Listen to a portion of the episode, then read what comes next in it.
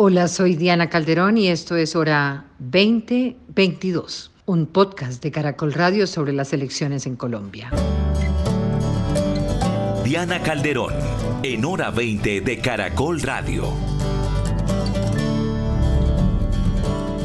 Bienvenidos a Hora 20, el episodio 3 de la Hora 2022, Hora de Elecciones.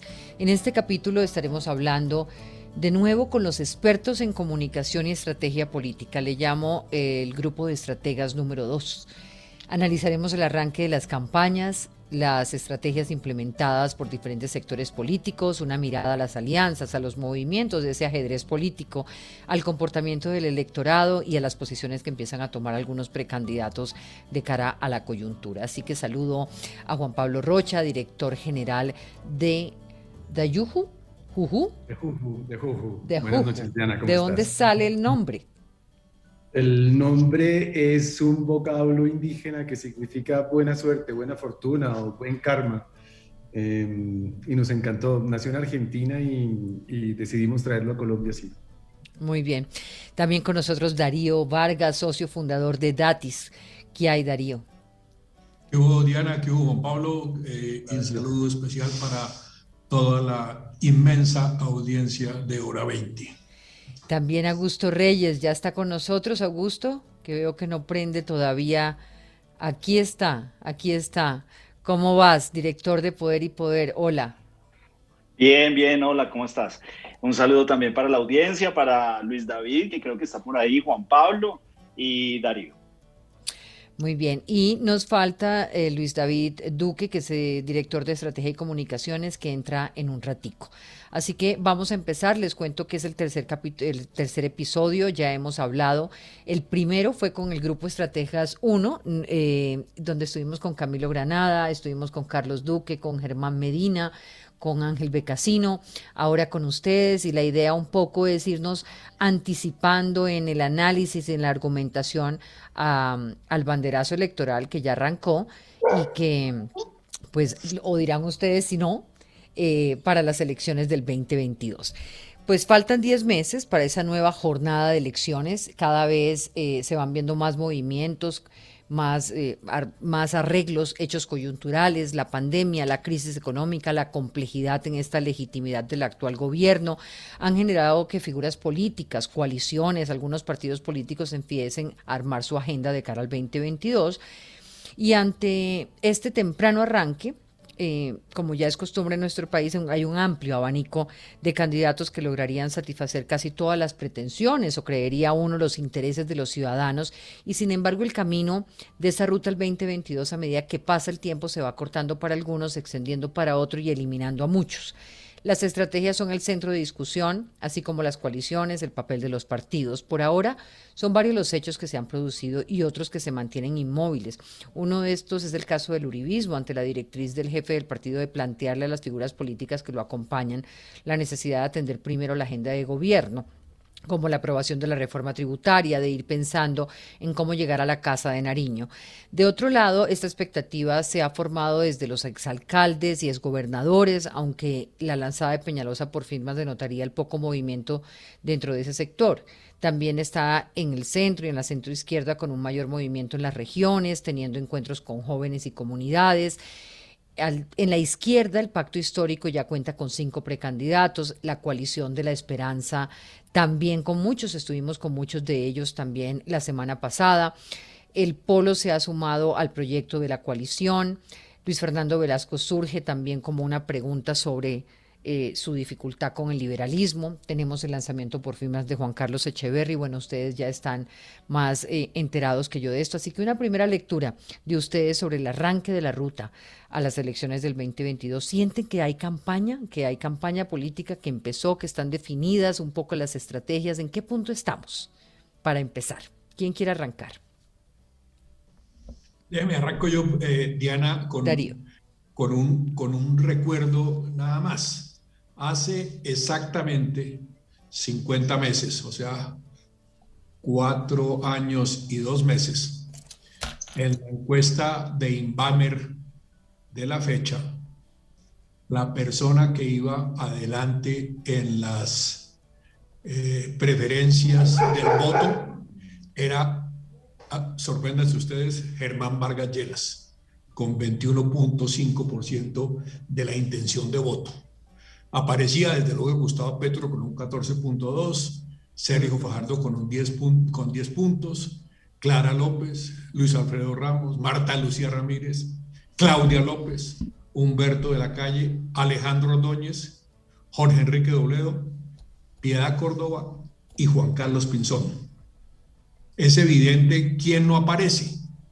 Iván Duque, que no estaba en las cuentas de nadie, vuelvo repito, hace 50 meses, o sea, 10 meses antes de las elecciones, de las elecciones del 2000. Se congeló. Darío Vargas, pero sí, de las elecciones pasadas, exactamente, de hace 50 meses, las que arrancaron hace 50 meses, exactamente. En el 2018, más lo de Clara López, más lo de Claudia López, más eh, Jorge Enrique Dobledo, más eh, Piedad Córdoba, y eso más o menos da entre 33 y 35% de la intención de voto. Eso es lo mismo que tiene hoy eh, eh, Gustavo Petro. Repito, estamos a un año, a 10 meses de las, de las elecciones en primera vuelta. Seguramente van a suceder muchas más cosas, pero siempre recuerdo cuando hablamos de futurología en política, la frase que usaba John Kenneth Galbraith, Premio Nobel de Economía, cuando decía que los pronosticadores en política y en economía enaltecen a los astrólogos. Está muy bueno, pero usted ahí planteó, Petro tiene lo, hoy lo que tenía hace 50 meses, eh, ¿y eso qué le dice a usted? Eso me dice que Petro no, no ha subido, contrario a lo que, a lo que eh, afirma mucha gente, eh, Petro está a un año vista, 10 meses, a un año vista, está en su plata. No, no, no, no, la izquierda está en su plata, o sea, en un 33, 35%. Desde luego, dirán los contradictores a esta tesis, pues Petro sacó 8 millones de votos eh, en, en, la segunda vuelta. Sí, pero es que la segunda vuelta es otra cosa. La, segunda vuelta es eh, un asunto completamente distinto y allá tendremos que llegar seguramente en estas conversaciones. Eh, yo creo que hoy todavía el que está corriendo con el costo de la campaña es Gustavo Petro. Si bien está arriba, si bien se ve arriba, hoy, eh, hoy no es tan claro. No sabemos si se cayó Darío o el computador, pero ahí sigue. los perros me tumbaron, los perros me tumbaron el, la, cámara. Hágale. Sí, sí, se oye. Los perros que entraron a la, aquí a la oficina donde estoy tumbaron la, la, cámara, pero aquí estoy. Entonces, decía, yo, yo hoy veo, eh, haciendo de nuevo de pronosticador en política, veo más una campaña girando en torno a un candidato de centro que puede ser eh, Sergio Fajardo, que puede ser Alejandro Gaviria, que puede ser eh, el mismo Humberto de la Calle. Eh, Robledo está haciendo una campaña interesante y hay que, y hay destacarla. ahí hay todavía mucho por, trabajar, todavía mucho por decir. sí creo que va a ser difícil que el presidente Uribe, que ha visto caer su favorabilidad, y favorabilidad no es intención de voto, su favorabilidad de niveles del 80 y 85% a niveles cercanos al 20%, 20, 22%, no recuerdo exactamente cuál es la cifra, pero además lo importante ahí es que ha sido una caída sostenida, una, una caída permanente. Luego veo difícil que el, mm, el que diga Uribe va a ser un candidato eh, fuerte que llegue a la segunda vuelta. Eso no quiere decir que Uribe todavía no tenga en su poder eh, dos millones, dos millones y medio de votos fijos que, podrá, que podrán influir de manera muy sensible en el resultado electoral. Muy bien. Juan Pablo Rocha. ¿En qué punto estamos? Yo, yo, estoy de acuerdo con Darío, yo, yo estoy de acuerdo con Darío. Evidentemente esto, este juego no ha empezado, esto todavía se está barajando. La gente, eh, en general, yo creo que todos los partidos, todos los candidatos están muy cautos. Todo el mundo sabe que tiene que haber algunas eh, coaliciones porque nadie va a llegar solo, nadie va a llegar solo. Entonces, ¿cuáles son esas coaliciones? Pues nadie lo ha definido realmente. El pacto histórico es creo que la única que por ahora está definida. Creo que la misma coalición de la esperanza, hay un gran signo de interrogación si todos van a llegar o si se van a salir. Todavía falta por definir eh, lo que estaba discutiendo la Corte Constitucional. Creo que ayer si el nuevo liberalismo va a recuperar su personería jurídica, porque el nuevo liberalismo sería un jugador muy importante con Juan Manuel Galán. Eh, sobre todo por lo que significa esa marca dentro de la política, si sucede. Em, ¿Qué pasaría con los eh, exalcaldes Fico, eh, Char, Peñalosa? ¿Se lanzan en una coalición o se le van a unir a una coalición con el Centro Democrático? Es otra gran pregunta. Em, Juan Carlos Echeverry, el conservatismo, van a estar más cerca al centro, más cerca a la derecha. Entonces hay una gran cantidad de interrogantes, una gran cantidad de dudas que, que la gente en realidad no sabe. el mismo Vargas Lleras, Vargas Lleras es un gran signo de interrogación, se va a lanzar, no se va a lanzar, por dónde se va a lanzar. Entonces, la verdad es que en este momento hay muchas más preguntas que certezas. ¿Usted qué ha oído? Porque usted estuvo la vez pasada con Vargas, ¿no? Sí, sí, sí, yo estuve, yo estuve con Germán Vargas eh, antes eh, la verdad es que he oído muy poco, yo en este momento ya no, no, no estoy con Germán Vargas, entonces eh, la verdad tengo la misma duda que tiene en este momento casi que todo el país y es nadie sabe si se va a lanzar. Eh, pero la verdad es, es, que hay en este momento mucho más incógnitas. Yo creo que está todo, todavía está como en ese juego de póker que todavía se está barajando y barajando y barajando y barajando. Todavía ni siquiera se han repartido las cartas. Y por eso es tan interesante empezar a analizar un poco ese movimiento. Totalmente de acuerdo. al final, al final les voy a pedir que cuenten con qué candidatos están, si ya están con candidatos. Antes no, porque quiero un poquito que, los oyentes adivinen eh, eh, eh, este, esta manera de analizar un poquito el, juego político. Augusto Reyes, hola. Diana, y, perdón, interrumpo porque me parece importante ahí, es que además buena parte de la incógnita que señala Juan Pablo procede del hecho mismo de la pandemia, ¿no? Y, cómo, cómo, la gente no sabe muy bien qué es lo que va a pasar. O sea, yo digo que ya eh, pasamos lo grave, ahora viene lo difícil. Eh, y, y, eso va a ser un factor fundamental en la campaña.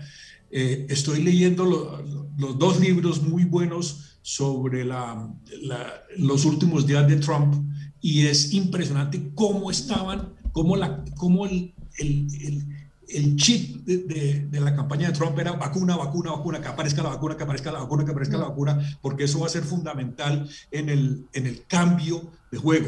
Aquí ya apareció la vacuna, aquí estamos pero sí estamos enfrentándonos a una situación económica que usted lo señaló en su introducción, es fundamental para ver cómo se van a alinear las fuerzas al final. ¿Se le va a reconocer al gobierno algo? al gobierno de Duque se le va a reconocer algo, quién sabe. Eh, estaremos en una situación económica todavía muy complicada. Y esas, todas esas preguntas son las que yo creo contribuyen a eso que Juan Pablo Rocha señala. Eh, y, sin embargo, y sin embargo, ahorita paso a un montón de preguntas que me surgen precisamente por ese momento, Darío. Augusto, ¿en qué momento estamos hoy para usted? hacer una analogía. Eh, yo creo que es, hablando de, olímpicos un poco, yo creo que lo que estamos presenciando y el momento en el que estamos es, vemos un boxeador allá en el ring, solo, calentando, ajustándose los guantes un poco, a frente, otra calculando el ring a ver cómo, de qué manera se van a subir, eh, con qué tipo, de guante, qué tipo de guantes se van a calzar, qué tipo de uniforme se van a, se van, a, se van a poner, se van a vestir, y un público que todavía no llega, un público que todavía no entra a ese gran auditorio para ver la pelea. No estamos en campaña, realmente. Hay unos movimientos preparatorios. Cada candidato, precandidato, perdón, o posible, sí, precandidato, eh, pues está moviendo, eh, está haciendo las llamadas, está haciendo los lobbies, está haciendo de alguna manera las pequeñas y las microalianzas para tratar de asegurar un, lugar en ese ring. Vamos a ver quiénes se suben. Acá yo creo que si hacemos la lista estamos alrededor de no menos de 15, 15 precandidatos. 30. Vamos a ver. Eh, pues, o sea, si, si, si depuramos un Pero poco la, depurando, la, depurando, lista, principio, sí. Depurando un poco la lista, exacto, vamos a 20. Eh, vamos a ver de esos 20 realmente quiénes se van a subir al ring para calzarse los guantes y, y, y jugar fuerte. Ahí ya, ahí ya hay campaña. ¿Por qué? Porque en ese momento la gente ya comienza a mirar y ya comienza a tomar partido en forma y en serio. Sí, claro. Eh, Gustavo Petro, para ya irle poniendo, poniendo nombres al, al asunto, Gustavo Petro pues ya tiene su, tiene su, su gente, ya tiene su, su, voto duro. Hay un voto ahí que está pendiente, dependiendo de, de, cómo se mueva, de, que lo, de lo que diga, si se le queda o, se le esfuma y se le termina de ir para el centro. Y pues el, el, el, centro ahí tratando también de organizar el personaje, que es la gran dificultad que tiene en estos momentos lo que se denomina eh, el centro del espectro político. ¿Quién es ese, ese personaje? Si ya alguien que se hizo contar en dos ocasiones, que le faltó poco menos de 300 mil votos para pasar a segunda vuelta y quién sabe cuál sería la historia, o una persona o un outsider de la política como, como sería un Alejandro Gaviria, me refería en el anterior caso obviamente a, a Sergio Fajardo, o también alguien que viene increciendo dentro de, dentro del, dentro de ese espectro del centro, un Camilo Romero, un Carlos Amaya, y el gran desafío de lo que representa la, la derecha, eh, que tiene grandes dificultades, ojo, en personaje, más no en contexto. El contexto yo creo que ahí le puede estar ayudando mucho después de la, de la pandemia, después del estallido social, en donde eh, puede tener un espacio, un buen discurso construido, pero pues hace falta el personaje que lo, que lo encarne. Ok.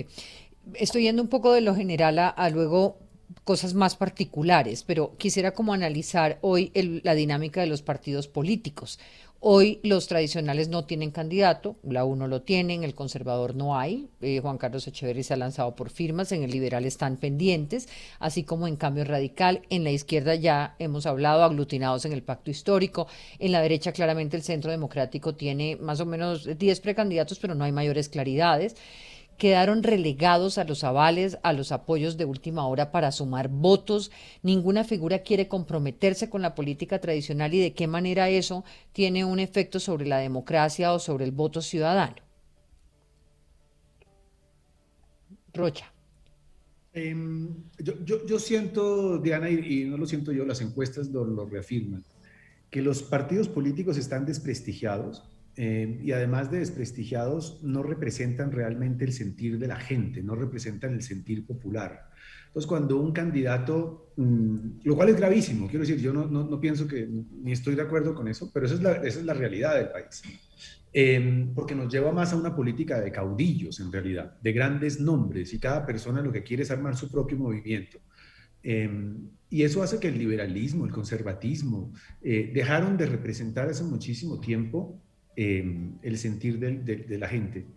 Em, tal vez por eso Juan Carlos Echeverry eh, decide, yo me voy por firmas, yo construyo mi propia marca política y probablemente después, si el Partido Conservador decide ver que está creciendo, pues obviamente le va a dar el aval y lo va a respaldar. Eh, Pero ahí es, donde uno, ahí es donde uno entiende, y no solamente él, sino otras personas que se lanzan por firmas, eh, o sea, no me sirve el partido en este momento, pero me sirve el partido después, porque sin el partido no logro eh, tener todos los votos. Por supuesto, porque el partido te da una máquina de alguna manera. Porque le da maquinaria.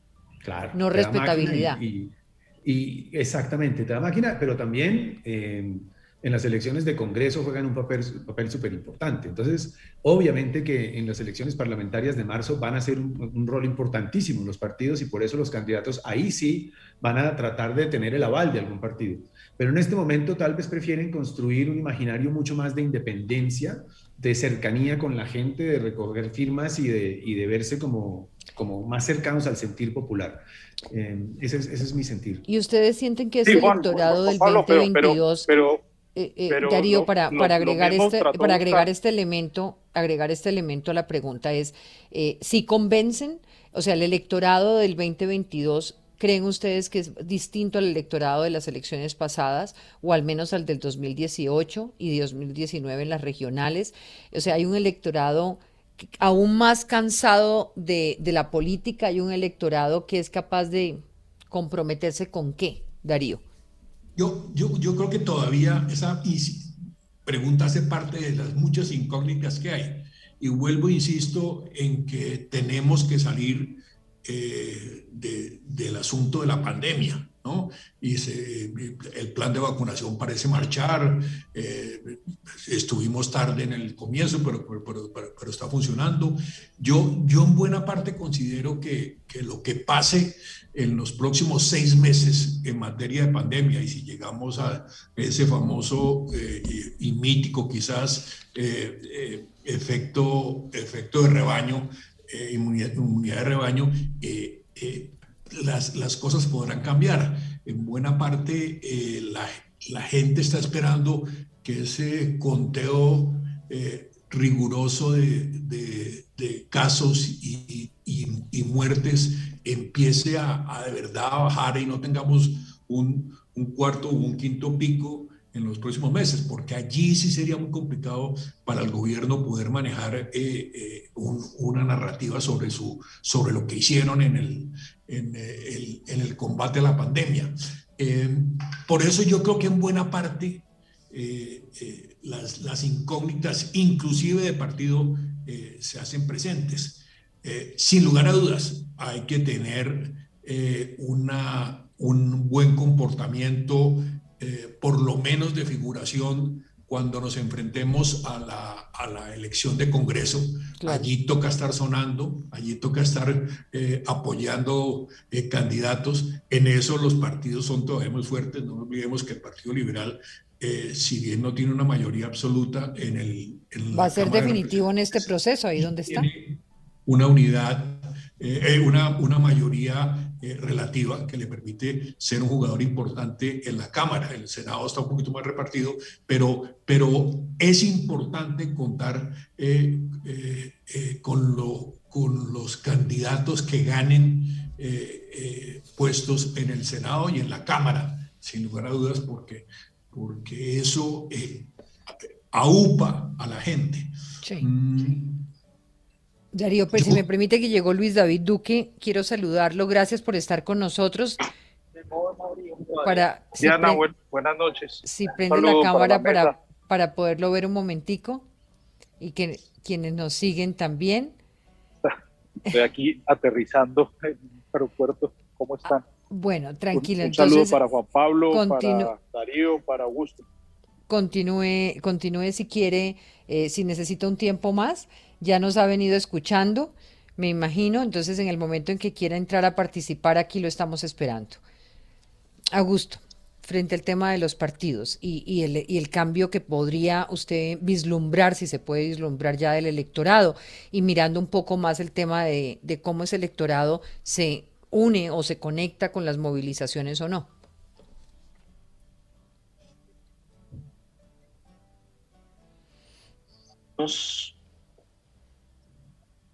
Ha hecho que la gente se desvincule mucho más.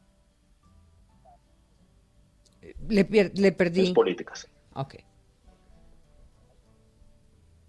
Hay un problema con su sonido, no le estoy escuchando. No, nada todavía. Nada, voy a darle tiempo entonces y voy a ir a otra pregunta. Eh, ¿Qué podría llevar a escoger entre los extremos?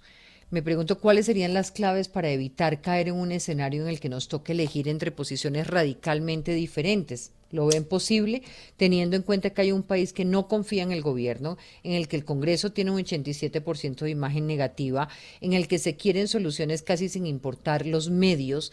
Eh, que que estamos en un escenario nuevamente de, de absolutos radicalismos o no? Benito, doy mi opinión, eh, Diana, si me permites. Yo, yo siento, y aquí me remito un poco a lo, que, a lo que bien dice Darío, la pandemia va a ser un factor muy importante. Yo, yo, yo creo que los extremos están jugando el mismo juego que siempre han jugado. Por el lado de la extrema izquierda, lo que están diciendo es que no llegue el uribismo, por el lado del uribismo, lo que están diciendo es que no llegue Petro. Son discursos negativos y absolutamente políticos y politizados. Pero la verdad es que el país tiene hambre. La verdad es que este país cambió. Este país, después de la pandemia, primero es un país empobrecido. Eh, no, sé si, no sé si han visto la encuesta del DANE de marzo de, de este año. Hay 2.4 millones de hogares que no están comiendo tres comidas al día. Eso son más o menos, mal contadas, 10 millones de personas. 10 millones de personas que no comen tres comidas al día.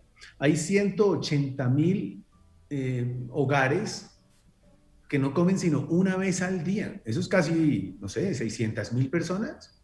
Entonces el país está empobrecido. La deserción universitaria es más o menos del 24% y de ese 24%, dos terceras partes son por la pandemia, por falta de plata. Entonces la deserción universitaria es dramática. El índice de confianza del país está en el 33%. Entonces yo, yo lo que siento es, aquí, hay, aquí afuera hay un país empobrecido. El gran tema de las elecciones tiene que ser la economía, tiene que ser quién va a recuperar realmente este país, quién, quién es capaz de recuperar la economía de este país. Entonces, mientras que los extremos van a seguir polarizando, porque ese es el juego que les conviene, mientras que Uribe va a seguir diciendo, o el uribismo va a seguir diciendo, va a llegar Petro y nos vamos a volver Venezuela, el petrismo va a seguir diciendo, van a seguir llegando los de la derecha, yo no sé si ese discurso, yo no estoy tan seguro que ante un país mucho más pobre, un país que no está comiendo, un país que realmente no tiene satisfechas sus necesidades más básicas económicas, va a seguir comiéndose ese discurso. O si va a haber un discurso más de centro, no sé si es centro izquierda, centro, centro derecha, no lo sé, que le hable a la gente, señores, Aquí hay que ponerle más plata en el bolsillo a la gente. Aquí de lo que se trata esto es de recuperar la economía. Porque y sin embargo hay otras, hay otras eh, realidades también que pesan y que además incrementan aún más el problema y, ese imaginario de, del bolsillo vacío y de la necesidad y del atraso y de la brecha que se ha ampliado en la pandemia y es el tema de seguridad. Y es el tema también de, de una agenda reformista que se ha visto de alguna manera eh, que, la globalidad no las impone. O sea, si aquí no llega, eh, las temáticas, la sociedad va mucho más adelante que las instituciones que no dan respuesta de alguna manera a esas necesidades ciudadanas, que son mucho más eh, rápidas, como digo, que, la, que los mismos liderazgos. Entonces me pregunto si, si ahí, si por ejemplo un tema como la seguridad no vuelve a radicalizar, cuando además está atravesado por los temas de narcotráfico y por los temas de violencia. déjeme volver un poquito al, planteamiento anterior, porque de seguridad podemos hablar bastante y hay muchos, muchos temas que, que trabajar allí. Eh, pero déjeme eh, usar una, una frase un tanto cínica de nuestro negocio eh, o de nuestra actividad, para ponerle un nombre un poquito más rimbombante. Eh, hay una frase que dice, los pueblos no eligen entre lo bueno y lo malo, sino entre lo malo y lo peor.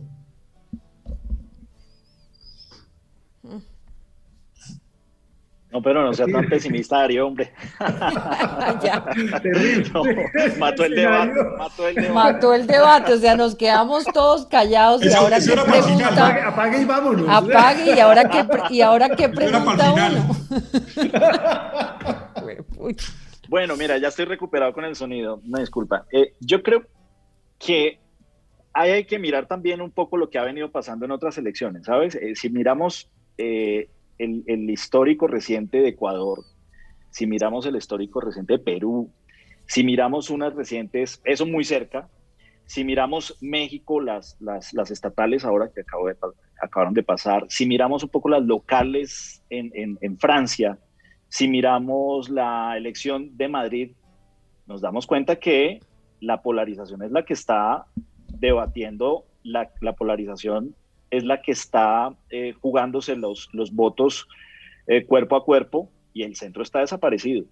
El centro, eh, como discurso en Ecuador y Perú, muy bien. A la hora de las elecciones, borrados. El, el, centro en, en, la elección de Madrid, muy bien como discurso. A la hora de la elección, borrados. Y ni sigue en Francia. Ese es el gran reto que tiene el centro ahora en la, en la elección en Colombia que no solamente sea apasionante en el discurso, atractivo en el discurso y en las formas políticas, sino que a la hora de la urna, ¿sí? del voto, de la papeleta, pues realmente haya gente que compre esa agenda y que la vote. Ahora me pregunto, pero además Augusto, pero además Augusto, yo creo que las elecciones son precisamente eso, eh, escoger entre dos opciones y no podemos pensar que la polarización no se va a dar cuando hay dos visiones o tres o cuatro visiones de país, entonces la polarización se da. Estoy totalmente de acuerdo con Augusto. Si revisamos las elecciones, las últimas elecciones, ni siquiera las de este año, las últimas elecciones de los 10 años en nuestro continente han sido elecciones donde la polarización eh, es la reina de la, de la, del, del, proceso electoral. Yo, yo creo que no podemos esperar algo distinto para el 2022. Y, yo fíjense que yo pienso que la polarización no es eh, necesariamente negativa. Obviamente en Colombia le tenemos mucho miedo a la polarización porque la polarización ha significado violencia, eh, eh, peleas. Sí, por eso preguntaba de qué manera nos podemos salir de esos extremos, Darío. Además, porque de alguna manera frente a otros países del continente, pues nosotros venimos enrollados en una polarización mucho más profunda yo no sé. Más, preocupante que profunda, beligerante. Una, beligerante. beligerante. Una, si, si, podemos ir hasta allá, una polarización armada, ¿no? Y eso fue lo que vimos eh, antes, hasta antes del acuerdo con las FARC, eh, una polarización armada donde este país no se podía discutir los temas porque eh, tocaba sacar el revólver o, la, o, la, peineta o, la cuchillo, o el cuchillo. Y yo me pregunto si eso, no nos, si eso no nos genera la posibilidad de, por eso preguntaba un poquito si el electorado ha cambiado y no sé si hemos cambiado nosotros, los que estamos llamados a argumentar y a, sentarnos aquí a conversar sobre estas cosas, que creo que también parte de nosotros mismos. Eh, eh, uno quisiera, por lo menos con el deseo, pensar que hay, que hay una ciudadanía, eh, por lo menos con un hartazgo, que le permita, ojalá digo yo, por lo menos escuchar las alternativas que hay. Existe, Diana. o sea, esa ciudadanía que digamos, esa es la esperanza del centro, ¿sí? Hablarle a esa ciudadanía que está harta de la, polarización, pero ojo, también puede estar harta de la política. Eh, esa es la esperanza que tiene, que tendrían los candidatos del centro para, para pescar ahí los votos. Pero, pero insisto en los ejemplos, o sea, los espejos recientes de Perú y Ecuador, ahí también hay un hartazgo, o hay, sí, no digamos había, hay un hartazgo. Eh, ¿Y cómo se resolvió la elección? Entre los polos opuestos. Ahora me pregunto si esa especie de marea rosa en el continente, lo que ha pasado en Perú, lo que vienen elecciones en, en, Brasil, es que va a estar muy interesante, eh, lo que ya pasó, eh, bueno, Chile en la situación en que se encuentra, lo que lo que hay lo que hay en México con López Obrador, el hecho de que hay, digamos, como unos referentes anteriores a los de nosotros en esa escogencia a la izquierda, podría generar algún tipo de cambio en la mentalidad del electorado colombiano, hasta qué punto eso que nosotros analizamos como referentes dentro del continente realmente le llega a ese electorado y a sus necesidades particulares y privadas. Eh, hasta qué punto hay un pensamiento colectivo en eso como el que nos imaginamos desde el análisis, eh, pero no en la realidad de la gente que vota. Yo siento, yo siento que ese es precisamente mi punto. Yo, yo siento que si el centro se define como centro, como centro no tiene ningún valor, porque centro en realidad no es nada. Yo creo que el centro tiene que estar lleno, ese, eh, ese espacio de centro tiene que estar lleno de un discurso. Y ese discurso es lo que yo creo que es la gran oportunidad, porque, porque la verdadera necesidad de la gente tiene que ver con hambre y con seguridad y con otras cosas que no necesariamente son la, riña y, el extremo político. Cuando miras la situación de Colombia en los últimos cuatro años, te das cuenta de lo siguiente. Fajardo, que era de centro, estuvo a 300 mil votos de pasar a segunda vuelta. A nada. Eso quiere decir que sí hay una posición de centro y es muy importante. Fajardo estuvo a nada de pasar a segunda vuelta y la historia hubiera sido muy distinta. Segundo, Petro no ha crecido. Petro no ha crecido. Y uno dice, lo que cuatro años hablando. es el político sin duda más influyente que ha tenido la oposición de este país estos cuatro años y no crece. Entonces uno dice tampoco... Y, ha hecho campaña política los cuatro años. Los cuatro años ha estado en campaña. Y en un candidato profesional. Es extremadamente fuerte. Candidato profesional. Y, miras el otro extremo, que es el extremo de la derecha, Y el uribismo va decayendo, obviamente, por un gobierno bastante débil. Entonces, cuando miras eso, dices, Petro no crece, el uribismo decrece y el centro estuvo a esto de ganar cuando la pandemia lo que ha hecho es generar hambre, pobreza, desempleo en este país. Entonces, hay un espacio para un discurso muy poderoso, que no es un discurso de centro débil, no es un discurso eh, tibio, no, es un discurso fuerte, poderoso, de recuperación. Entonces, yo siento que sí, y yo siento que Colombia Em, y obviamente estoy haciendo una predicción, lo cual quiere decir que no tiene ningún valor, pero yo siento que Colombia va a escuchar el centro porque el país cambió. Es posible que esté equivocado, pero, pero me parece sí, por eso, sí, no sé. Eh, a mí me gustaría que analizáramos un poquito, Darío, eh, Luis David, todos, eh, faltando 10 meses para las elecciones, lo que vemos como en, esa, en ese eliminar lo que sabemos que no, o sea, en lo que hay claridades, un poquito analicemos estas figuras políticas. Digamos, del centro democrático, hoy podría uno pensar que hay una candidata como María Fernanda Cabal. Em, podríamos pensar que ahí mismo también, ¿quién podría ser otro? Analicemos, digamos, dentro del centro democrático. Dicen que Oscar Iván. Oscar Iván, por eso. Yo estoy, yo estoy con Duque que, que Oscar Iván tiene muchas posibilidades. Oscar Iván es un político cuidadoso, es un político que tiene un, que tiene un cuento, que a pesar de las dificultades que ha tenido eh, en materia legal, pues, pues ha logrado salir de ellas. Eh, yo, yo apostaría eh, por el Centro Democrático más por Oscar Iván que por, que por María Fernanda Cabal. Sin lugar a dudas, lo de María Fernanda Cabal es atractivo a veces uno piensa si tiene la bendición de el padre Uribe, porque ya el hijo Uribe habló de ella como una Merkel, lo cual me pareció un poquito too much. Eh, eh, un poquito. un poquito, un poquito. Eh, yo, yo, yo estoy convencido, por ejemplo, que Petro va a terminar siendo presidente de Colombia. Y, estoy con, con Augusto que, que si comparamos lo que sucedió en otros países, eh, Ollanta Humala en Perú se demoró tres candidaturas. Eh, Correa en, en, Ecuador más o menos lo mismo, dos o tres candidaturas. Lazo. No digamos Lazo. Hablo en México, fue candidato casi profesional, como dijeron ahorita. Eh, Evo Morales fue lo mismo. yo creo que Petro va a terminar siendo presidente de Colombia, pero no creo que sea en esta oportunidad. ¿no? Creo que en esta oportunidad de acuerdo con... con no, pero entonces ahora sí, no tenemos candidato profesional, sino candidato profesional con maestría, doctorado.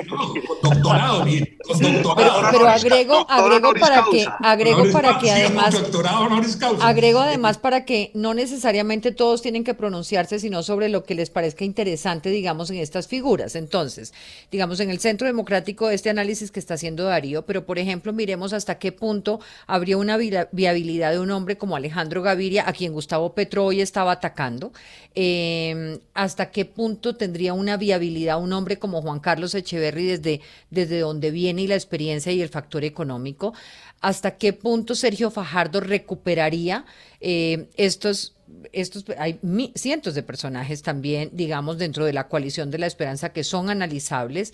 Em, ¿quiénes, ¿Quiénes creen ustedes, además, que, que, pueden crecer, que tienen posibilidad de crecer? Diana, eh, eh, yo creo que hay que entender que un candidato tiene capacidad de crecer cuando eh, tiene dos condiciones importantes.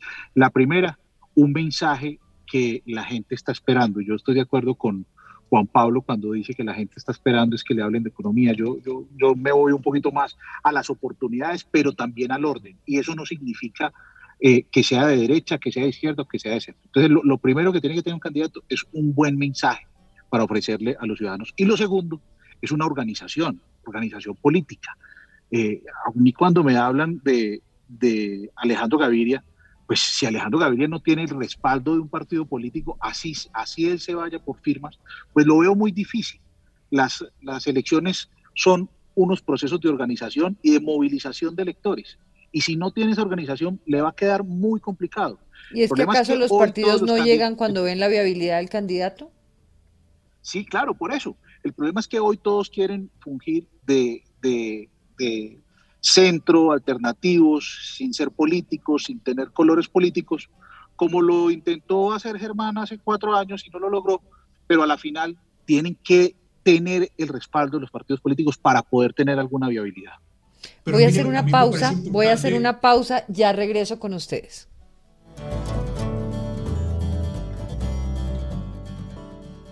Estamos con Darío Vargas, Juan Pablo Rocha, Augusto Reyes, Luis David. Luis David, ya lo estamos viendo. Ya lo, ahora sí lo estamos viendo, Luis David Duque.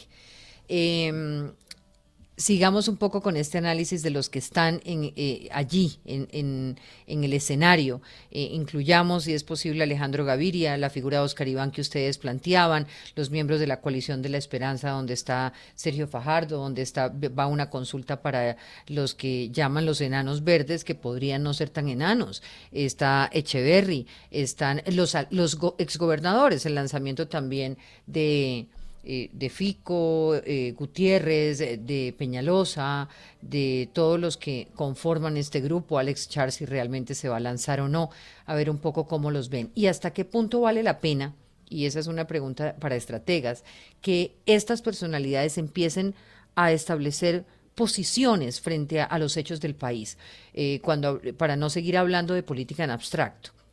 Eh, hasta qué punto no escuchamos, y creo que fue solamente Fajardo, entiendo que mandó hace poco una posición sobre Hidroituango, hasta qué punto no deberían no deberían conectar ya con lo que ocurre en Necoclí, hasta qué punto atentados como los que se están presentando en otras regiones del país no deberían tener una posición de los candidatos. Este no es el momento y por qué. Diana, yo creo que eh, Nunca antes el factor tiempo, el timing había sido tan clave. Yo creo que sí, más allá del mensaje, más allá de la misma personalidad del candidato, más allá del contexto, más allá de las coaliciones, las alianzas, la maquinaria, los resultados de Congreso, el timing que tengan las campañas, que tengan los candidatos va a ser súper clave para eh, no rezagarse entrar en el momento perfecto eh, y cautivar en el momento perfecto. Yo creo que de lo que recuerde y haya trabajado, no, no, no recuerdo una campaña en la que, la que el factor timing haya sido tan, tan importante. No sé si los, los colegas están de acuerdo con eso. Por eso, de alguna manera, nadie, nadie se está eh, como comprometiendo con alguna posición, salvo que sea para defenderse o sea para atacar. Eh, algún precandidato, pero con posiciones de agenda yo todavía no, no, no veo a alguien que, que, se lance al agua con, con ya una propuesta gruesa nacional, no, no, no lo veo y tal vez es por eso, ¿no? Por, porque, por, por, por el, de alguna manera, digámoslo, miedo, eh, incertidumbre, todavía no está el contexto claro. Eh, no sé si al final la palabra sea, sea miedo, pero sí están muy cautos los, los precandidatos. Otro tema que me parece interesante para analizar es la ausencia de mujeres, después de un gran momento en el que, en el que pudimos eh, regodearnos pues de, la posibilidad de escoger una mujer, como fue el caso de Claudia López. Eh, no hay mujeres, a excepción de María Fernanda Cabal, Francia Márquez, eh, Lilian Francisca dentro de los del grupo de los, de los exgobernadores, pero de resto no hay una figura femenina que esté marcando y que haya hecho, por ejemplo, parte de, de lo que ustedes mencionan en las figuras. Es una lástima, me parece a mí. Me parece una lástima y me parece que van a estar todas como candidatas a la vicepresidencia. Yo creo que todos los candidatos a presidencia van a tener una candidata a vicepresidente eh, eh, para compensar el tema. Pero, y, y, y, cuando miras nombres como de vicepresidencia, sí hay una cantidad de mujeres. Pero es una lástima que en este momento Colombia no tenga una candidata porque yo creo que eso sería un momento de oportunidad maravillosa. Eh, con respecto al discurso, yo, yo siento que la gente como todavía está barajándose, yo creo que un discurso muy fuerte, muy, muy em, decidido, lo que puede hacer es que puede cerrar las puertas de una futura coalición. Entonces, tal vez por eso eh, eh, tiendo a estar de acuerdo con Augusto en que no es el tiempo para un discurso tan agresivo porque le puede cerrar la puerta más que abrírsela. Aunque, aunque por otro lado es importante tener en cuenta que este nunca ha sido un país que favorece a los tibios. Este es un país de posiciones fuertes. Este es un país en donde la gente que asume posiciones fuertes es la gente que le va mejor. Digamos, Petro de alguna manera es un tipo que asume posiciones. Eh, Álvaro Uribe Vélez fue lo que fue en su momento por asumir posiciones fuertes. Em, Claudia López es una mujer de posiciones fuertes y por eso es la política que es. En general, este es un país que favorece las posiciones fuertes y decididas. Sí, por eso em, pregunto si el país se merece que tengamos unos silencios eh, acomodados. Mientras la dinámica electoral me dice con quién me voy o a quién pretendo que se me, se me suba eh, cuando, cuando el país está requiriendo respuestas concretas. La gran mayoría, la gran mayoría de candidatos están haciendo, están revisando lo que pasó hace cuatro años y vieron un candidato que salió tarde a la palestra y pudo llegar a ser presidente. Iván Duque eh, empezó a ser visible a mediados de septiembre, octubre, eh, antes de las elecciones. Pero sí, yo sí estoy de acuerdo con Juan Pablo al 100%, y es que si no se toman posiciones claras, van a seguir en el Club de los Enanos. ¿Y cuál es el Club de los Enanos? Pues en un escenario de país que, si no me equivoco, era muy distinto. Es que veníamos del proceso de paz, en el que todavía el Centro Democrático decía el que señale Uribe. Con, O sea, me pregunto si hoy no estamos en un escenario totalmente distinto, incluyendo si no hubiéramos tenido... ¿Ah? Totalmente distinto y por eso yo, yo, yo lo llamo el Club de los Enanos es porque no pasan del 6% y no pasan del 6% porque no tienen posiciones fuertes. ¿Quiénes son las dos, las dos únicas personas que han, eh, están por encima del 10%? Petro que toma posiciones fuertes y Fajardo que lleva ocho años de campaña.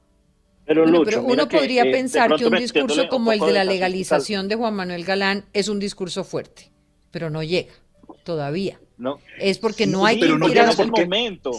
Es que no es el momento. Primero porque no es, porque no es el momento y porque no es el tema de los colombianos. Los colombianos hoy lo que están mm. pidiendo son oportunidades y orden. Pero además, Lucho, yo creo que también esa evolución de las encuestas, eh, fíjate, y, vámonos un poco a, las elecciones locales nuestras, eh, pues yo, yo, también creo que eso es parte de la evolución. Eh, y Juan Pablo, que acá lo estoy viendo, que estuvo en la, en en la campaña de Carlos Fernando, o sea, nosotros arrancamos con Claudio una campaña con el 47% faltando un año. 47% bueno, ahora, ahora, sí voy a, ahora sí voy a preguntarles por experiencias propias en campañas en las que han estado, campañas en las que están, eh, para analizar desde lo que ustedes han vivido en esas campañas, cómo comprenden el ejercicio pues de los políticos. Hacia allá voy, Diana. Ok, entonces Augusto estaba, estuvo con Claudia López. Un año antes estábamos, Juan Pablo, recuérdalo, en el 47 y yo creo que Carlos Fernando, incluso creo que, que Miguel iba un poco arriba de, en algunas encuestas arriba de Carlos Fernando. Y en la misma evolución de la campaña, pues recordemos cómo se, fue, se fueron dando las cosas, tanto que faltando 20 días, un mes, eh, pues Juan Pablo nos tuvo y, y su candidato nos tuvo 10 puntos por debajo. O sea, es, es, la misma, de alguna manera, la misma dinámica de la campaña la que hace que, pues obviamente Lucho lo sabe, las, las, y Darío también, que las cifras ahí se vayan ajustando. Y al final, ¿cuál fue el resultado? Muy, muy, muy, muy ajustado. O sea, creo que ganamos por el 2 o el 2%, ya no me acuerdo. De alguna manera, si hacemos eh, un, un, una comparación con lo que puede estar sucediendo ahora, pues tenemos un candidato que va lejos, lejos, que cualquiera diría, no, su Petro ya es presidente. Es que falta mucho tiempo, mucho tiempo. No está definido realmente cuál es el candidato, el contrincante que se va a subir al ring con él a brindar, entre comillas, ese espectáculo de la democracia. Cuando, Keiko, Fujimori, cuando Keiko Fujimori peleó con, con Pedro Pablo, Buen ejemplo. hubo una campaña de un año donde ella duplicaba el segundo Buen ejemplo. Y llegó a segunda vuelta y perdió por, por uno o dos puntos. O sea, el, tema no es, quién vaya arriba ahora. Yo creo que es quién se conecta con las necesidades de los colombianos y quién le dice a los colombianos lo que quieren escuchar. ¿En qué, campaña, ¿en qué campaña ha estado usted, Duque? Luis David. Eh, eh, yo he estado en varias campañas, yo hice parte de la, de, la, de la campaña del presidente Santos en la primera y en la segunda, y en este momento estamos en un proceso evaluando un proceso presidencial en Colombia. Evaluando un proceso presidencial. más o menos hacia dónde. Más, o, posiciones fuertes. Más o menos hacia dónde. Con, yo, yo en cambio, Claudia, estoy, eh, eh, yo en cambio, Diana, estoy deliciosamente en el retiro, Antioquia.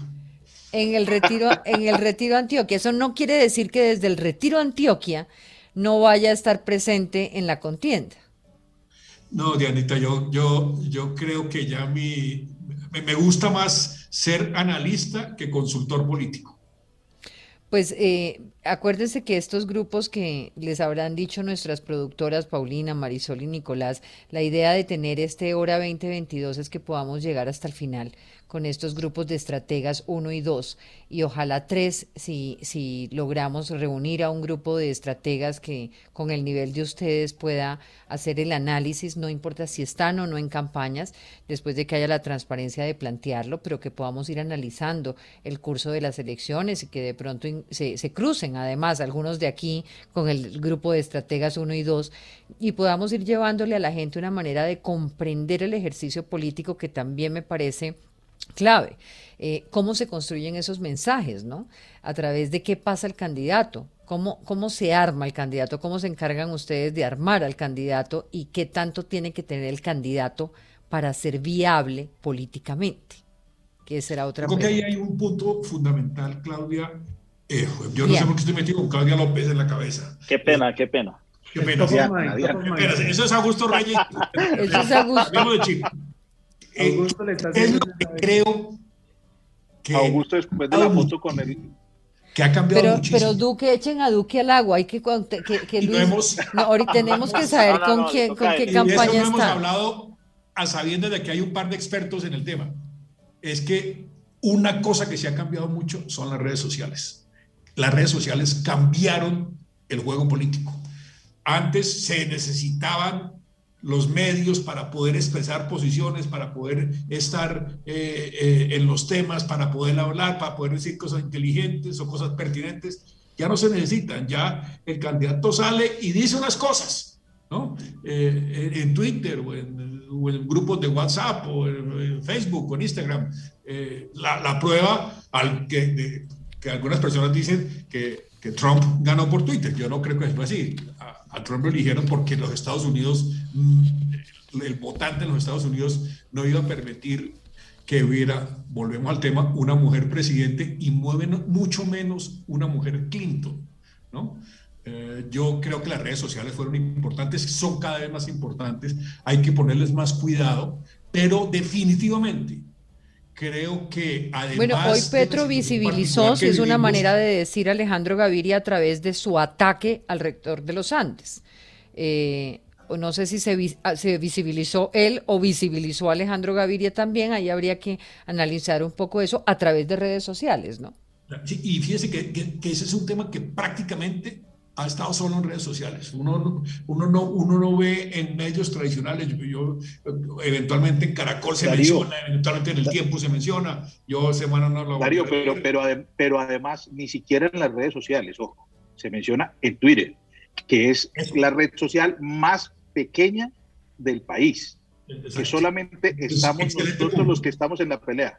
O sea, en Facebook, que es la, la, la reina madre de las redes sociales, no existe la pelea entre Petro y Alejandro Gaviria, y mucho menos los políticos.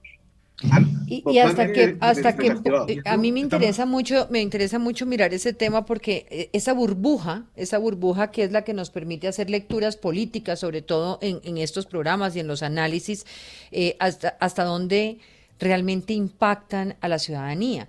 Cuando usted decía ahorita es pequeña pero al mismo tiempo si usted ve la movilización social cómo se fue incrementando y creciendo y cómo incluso las noticias sobre vandalismo o las noticias sobre la protesta pacífica, la existencia misma de la primera línea, si usted saca los medios tradicionales de los que dice Darío, pues existieron por estas redes sociales. Sí, lo que pasa con eso es que las redes sociales cumplen una función que no es, que no es necesariamente la que, la, que todo el mundo, la que todo el mundo cree que tiene.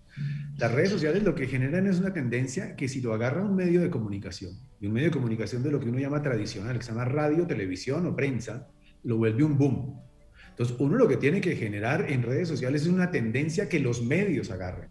Porque cuando miras, miras esas gráficas de redes sociales, cómo funcionan, casi que el grupo del petrismo se autohabla con ellos mismos, ¿no? Y puede ser una, una, una red ahí, pero grande, pero son ellos mismos hablando entre ellos mismos, y eso pasa con el uribismo también. Pero cuando logran una tendencia que un medio de comunicación masivo lo agarre, ¡boom! Ahí es donde empieza a haber una masificación del tema. Entonces uno tiene que saber cómo manejar las redes, porque solo con las redes no lo haces. Las redes tienen que, generar la tendencia para que, para que los medios lo agarren. Pero déjame decir otra cosa que, que, hacía parte de dos cosas que, que estábamos hablando antes.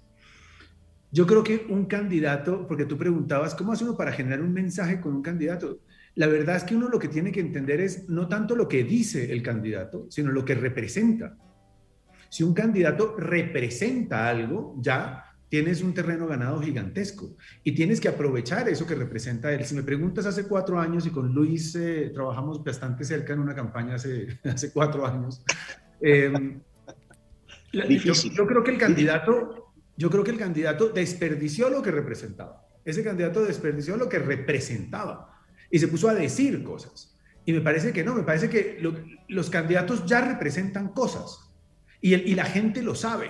Y, eso, y eso que representan se puede expresar de una manera fácil, simple. Si eso conecta con el sentir de la gente, tienes un mensaje poderosísimo. Quiero decir, tú hablas de Claudia López y dices anticorrupción. Eso es lo que representa. Claudia puede decir muchas cosas, pero cuando tienes algo ganado como lo que representa y es muy fuerte, pues tienes una ventaja gigantesca. ¿no? Y es como, ¿qué representan los diferentes sectores? Entonces yo creo que, yo creo que uno cuando empieza a trabajar con un candidato tiene que entender muy bien, este señor o esta señora, ¿qué representa? Y si eso que representa va a ser un boom en el sentir nacional. Y eso es lo que, porque no puedes cambiar el discurso, o sea, no puedes poner ahora hablar a, no sé, Ahora, ustedes que se han movido durante tantos eh, años con el tema de encuestas, perdón, eh, perdón, perdón, Luis, eh, ustedes que se han movido durante tantos años en el tema de encuestas, Luis David, y que hemos pasado por esta crisis de las encuestadoras, ¿tenemos que seguir creyendo en ellas? O sea, o cómo, ¿qué ha pasado con eso? O sea, ese era uno de los elementos más grandes que se tenían para el ejercicio de ustedes y para el ejercicio también de nosotros como medios de comunicación. Yo sigo insistiendo en que las encuestas son una herramienta fundamental, de análisis, que no de predicción. De toma de decisiones, claro. Eh, eso es, eh, digamos, las encuestas le dan uno una fotografía del momento y la posibilidad de generar una tendencia. Eh, desafortunadamente las encuestas tienen muchos problemas eh, el principal de ellos, el económico. Es que uno cree que una, una encuesta, eh, ¿cuánto cuesta mucha plata? Y, la gente y el candidato le da mucho miedo a invertir una plata que puede utilizar más bien, y voy a hacer un chiste exagerado, en sándwiches y en camisetas. Eh, que gastarse una plata en, encuestas, porque además hay la sensación alvarista de Álvaro Gómez, no de Álvaro Uribe, de que en las encuestas es mejor no preguntar cómo la longaniza, cómo se hace, ¿no? Porque ahí le cuentan a uno. Eh, eh, pero yo sí creo que una buena encuesta en Colombia, y yo he tenido la oportunidad de trabajar eh, en varias oportunidades con consultores norteamericanos, y le pegan muy bien a la pepa de lo que eso de eso que señalaba Juan Pablo, que es qué es lo que quiere la gente y cómo compaginar su candidato con lo que quiere la gente. Eh, obviamente las, encuestas tienen muchas dificultades. La, la, mayor de ellas es un ejemplo práctico eh, que, que, se ha ido desarrollando y ha mejorado, pero en las encuestas en los Estados Unidos eran telefónicas, eran, porque ya hoy nadie tiene teléfono fijo, todo, todo, todo el mundo habla por celular, entonces al celular es más difícil eh, identificar estratos, identificar si, si la pues persona... nada más empezando por el me regala 15 minutos, pues difícil. No, no, no, pues ya, uno ahí quiere colgar. Eh, las encuestas, las encuestas, yo creo que eh, los políticos las empezaron a leer de una forma distinta para lo que sirve los políticos quieren que eh, las encuestas digan quién va a ganar. Realmente, eh, pues las, los cuatro estrategas que estamos aquí, los cuatro consultores que estamos aquí, pues nos pagan precisamente para cambiar esa, ese, ese resultado. El que esté arriba, pues sacar más votos o el que está abajo, ganarle de arriba. Yo creo que las encuestas hay que entenderlas, como dice Darío, como una herramienta de trabajo para poder eh, realizar o plantear una buena estrategia. Sí, Pensar que una, le presenta una, una, encuesta a un candidato y lo primero que pregunta es cómo va la carrera a caballos. No más. A, ellos les interesa eso. A gusto. Yo creo que pues no se han inventado algo, un instrumento eh, distinto, mejor hasta ahora que las encuestas. Ahora, que las encuestas tengan eh, fallas a la hora de, primero, abordar al personaje, al encuestado, eh, la redacción de las preguntas, la metodología misma temporal de, de, los cuestionarios, pues eso hace que el instrumento también se fatigue como instrumento, ¿no? Como instrumento eh, estadístico. Pero eh, en mi concepto, yo creo que ahí no solamente, no solamente existen las encuestas para, para leer lo que está sucediendo en el tejido social y en el tejido emocional y en el tejido racional de, del electorado. Eh, cuando yo cruzo las encuestas con la escucha digital, ¿qué, ¿cuáles son esas conversaciones una escucha seria, obviamente, eh, no de tendencias ni de burbujas, sino una, una escucha digital y la cruzo con las encuestas. Eh, y si me dan la misma dirección, yo creo, bueno, acá ahí realmente la fotografía sí es fidedigna. Cuando la encuesta me arroja algo muy diferente a la escucha digital, eh, pues ahí ya me toca tener otro tipo de instrumentos de, de validación. Pero hasta ahora nadie se ha inventado eh, no sé, como implantarle un chip por medio de la vacuna para leer la mente y cómo es que va a votar el, elector, ¿no? No se han inventado otro instrumento eh, mejor hasta ahora, entonces pues igual nos toca seguir echando mano y más bien perfeccionando pues este tipo de instrumentos y echar, mano de otras y otros instrumentos alternos. Se nos acabó el tiempo. las encuestas se volvieron las encuestas se volvieron parte publicitaria de las campañas electorales. Claro, porque lo importante es quién va ganando la carrera de caballos. Claro, claro. Eh, eso ha demostrado ser también un arma de doble filo, ¿no, Luchito? Que, entonces promueven depende de la situación el gran, ganador. Se me acabó se nos acabó el tiempo pero eh, vamos a estar por lo menos mientras arranca y calienta esto una vez al mes en estos procesos cruzados con los otros estrategas y un poco entrevistando ya eh, poco a poco poniendo a estos precandidatos también a plantear sus posiciones en la medida en que aceptan porque obviamente están distantes de, someterse desde ya pues a estos, a estos debates, pero me parece bien interesante. Pues por las caras a mí se me parece Rocha Echeverry, eh, no sé si Luis David está con Petro o con María Fernanda Cabal, no he podido saber. Eh, Reyes está buscando candidata femenina, ¿no? No, no, no, no, no. Yo estoy hoy, te digo sinceramente, yo estoy hoy en una responsabilidad de acompañar a, algunos clientes de, gobierno. Eh, no diga más, no diga más. No sé hasta cuándo. Mire, eh, otro tema que me parece interesante para que pensemos después es los debates. O sea, ¿qué hemos aprendido? ¿De qué manera deberían darse? O sea, esta locura a la que llegamos después en la que hay 15 debates 15 candidatos y todo termina atomizado y diluido en, el, en la comprensión del elector de qué manera debería Colombia caminar hacia esos debates. Discusión que se dio en las elecciones anteriores sobre si debería haber dos grandes debates, cuatro grandes debates, mucho para hablar en esta hora 2022, hora de elecciones. Gracias por estar con nosotros. Gracias, Diana. Gracias. Buenas noches. Gracias hora 2022, la hora de las elecciones.